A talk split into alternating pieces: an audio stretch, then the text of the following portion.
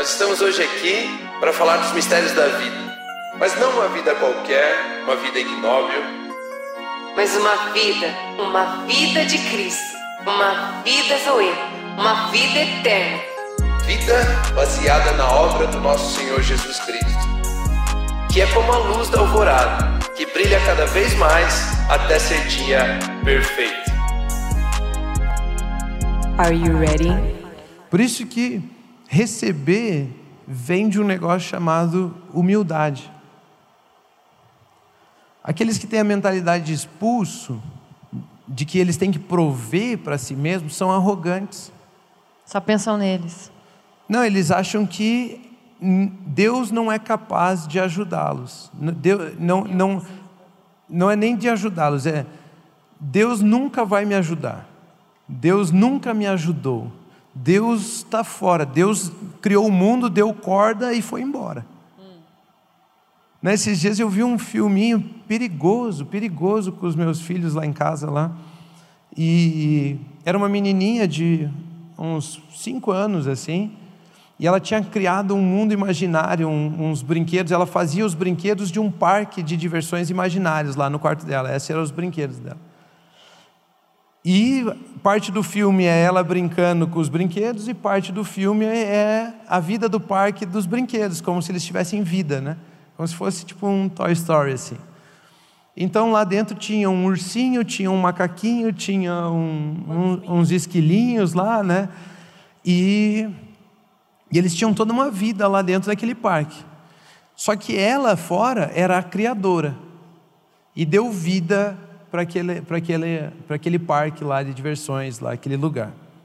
De repente a mãe dela fica doente, a mãe dela vai embora, ela tem um colapso emocional lá, ela se decepciona com tudo e ela quer desmontar o, o brinquedo lá, ela não, ela, como se ela estivesse perdendo a imaginação dela.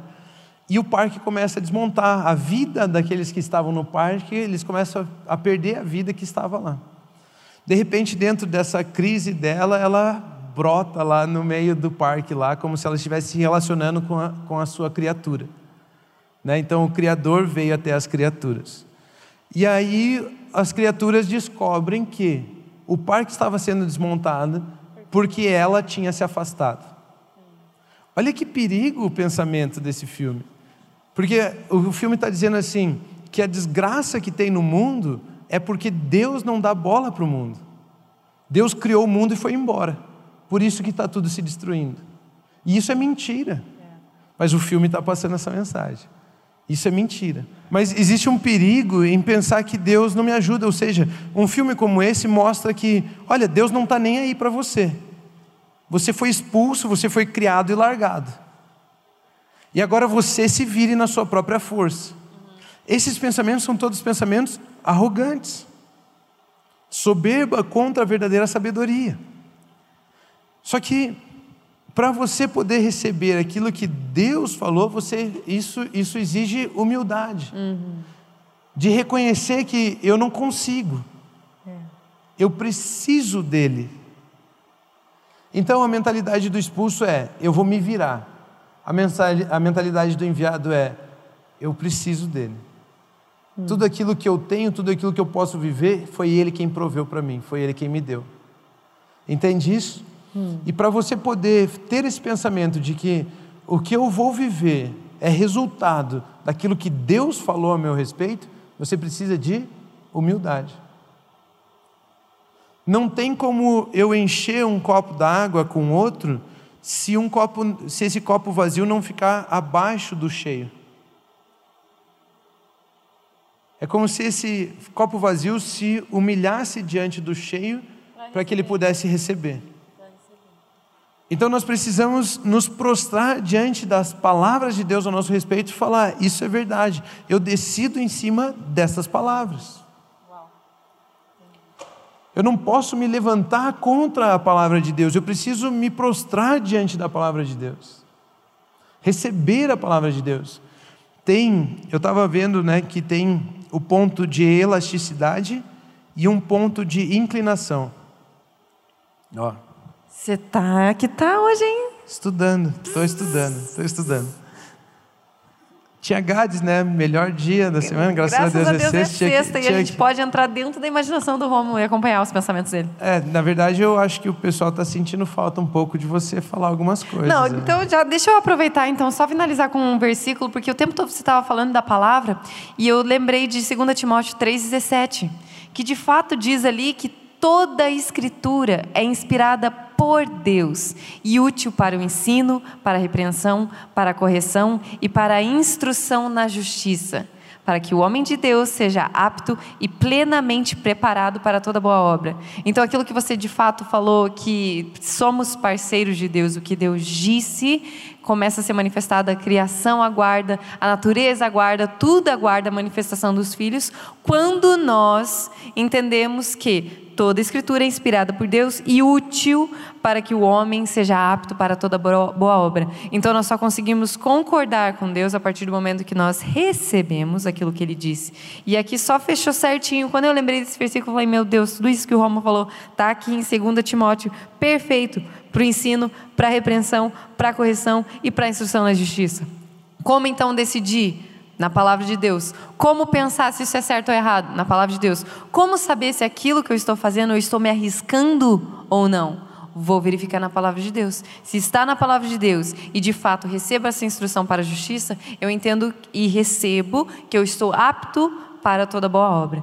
E foi fantástico. Quando você falou, eu falei, meu Deus, mas você estava tão boa a história que Esse, eu não esse queria te texto cortar. fala sobre concordar com essa palavra, né? Como nós estamos falando sobre como decidir, né? Moisés, não olhe para as circunstâncias, Isso. olhe para o que eu disse a seu respeito. É, As- essa palavra é o que toma, você faz com que você tome consciência, é essa palavra que vai agir sobre a sua vida, né? Hum. Deles a tua palavra. Pronto, eles têm tudo. Pronto. E aí quando fala assim, ah, eu preciso tomar uma decisão, eu não olho para as circunstâncias e não olho para um futuro que eu esperava ter. Hum. Eu olho para a palavra e o que a palavra diz a respeito de mim. e me vejo. E aí agora eu posso tomar É. qualquer decisão. Ou seja, como ter uma decisão? Sempre baseado na palavra, porque a palavra revela o que Jesus, o que Deus já fez por mim, o que ele já disse a meu respeito. E aí aqui entra esse ponto de concordância. Se você pegar um elástico e você ficar puxando ele, ele tem um ponto de elasticidade ali, ele sempre vai voltar para a mesma posição. E às vezes nós somos meio elástico com Deus. Ah, não, eu estou crendo, eu acho que essa palavra é para mim, é para mim, é para mim, mas quando larga, volta a fazer as mesmas coisas. Não, eu recebo, é isso aí, o pastor falou, concordo, estou aqui no Gades, eles estão falando, é isso mesmo, agora vou sair daqui, né, firmão, tomando todas as decisões, né, amanhã chega, amanhã não, passa o final de semana, chega segunda, a gente precisa decidir isso. Segunda-feira tá casado. né? E aí, de repente, volta para a mesma posição. Mas chega um momento em que, se você esticar demais, ele perde o ponto de elasticidade, ele entra num ponto de inclinação. Ou seja, ele, ele não volta mais. Né? O, o ferro, o arame, por exemplo, você pode, você, ele- você pode entortar ele até o ponto de inclinação, ele vai voltar ao lugar. Mas se você passar o ponto de inclinação, ele vai ficar curvado. Todo torto. Né, Ele, ele vai curvar onde você colocou ele. Ou seja, concordar é se dobrar a ponto de passar o ponto de inclinação. Você não pode se manter na elasticidade. Você tem que se inclinar diante de. Você tem que deixar aquela palavra moldar você, aquela palavra guiar você. Você tem que deixar ela, é, ela dar a forma a você. Né? O arame ele vai entortando, mas resistente, até que ele passe aquela resistência e se incline. Naquele ponto de inclinação ali, tem até cálculo para calcular isso, né? mas tem um ponto de inclinação. A partir daquele momento ele não volta ao que era. Ele sempre vai, ele vai ficar naquilo que é, tornaram ele, fizeram ele ser. Então concordar é esse ponto de inclinação. É quando nos prostramos diante da orientação de Deus. Isso é o ponto de inclinação. É quando nós estamos prostrados o suficiente para Ele poder encher. Aqui está a decisão. Não tem volta. Não tem como, ah, eu acho que estou decidindo, é isso aí, de repente eu volto. Esse é o elástico. Mas, ah, eu vou e eu fui, e agora o, o elástico está. Como que fala quando o elástico fica Ruim. ruim? Porque se um que você- elástico não tem mais elástico, não é mais um elástico. Ele fica, sei lá o que, mole, não é mole, né? Velho. Laceado. Laceado. Laceado, né? Obrigado aí para o pessoal da engenharia, da ciência. E, e é nada a ver o exemplo, mas esses dias eu fui botar um shorts que eu comprei em 2019, 2009. Meu e Deus. fui botar um shorts. E era meu shorts ainda? favorito. E cabe Não. ainda? Então, era pra caber. Mas sabe o que, que aconteceu? O elástico estragou. Aí não tem mais elasticidade. Eu falei, pra que, que eu vou ter esse shorts agora se não tem mais elástico? Esse é um shorts humilde. E, velho, É, velho. É, normalmente é isso. O jovem acha que é muito forte e acha que pode por si mesmo, né? Então ele permanece na elasticidade. Mas o velho já entendeu, o experimentado na palavra da justiça, o que não é imaturo, já entendeu que não é na sua própria força. Então ele se inclina. muito bom. Né? Mas Então, você é se- pastor mesmo, né, então, irmão? Seja um shorts laceado. Seja Leve esse exemplo para vocês. Seja um shorts laceado. Seja um shorts laceado.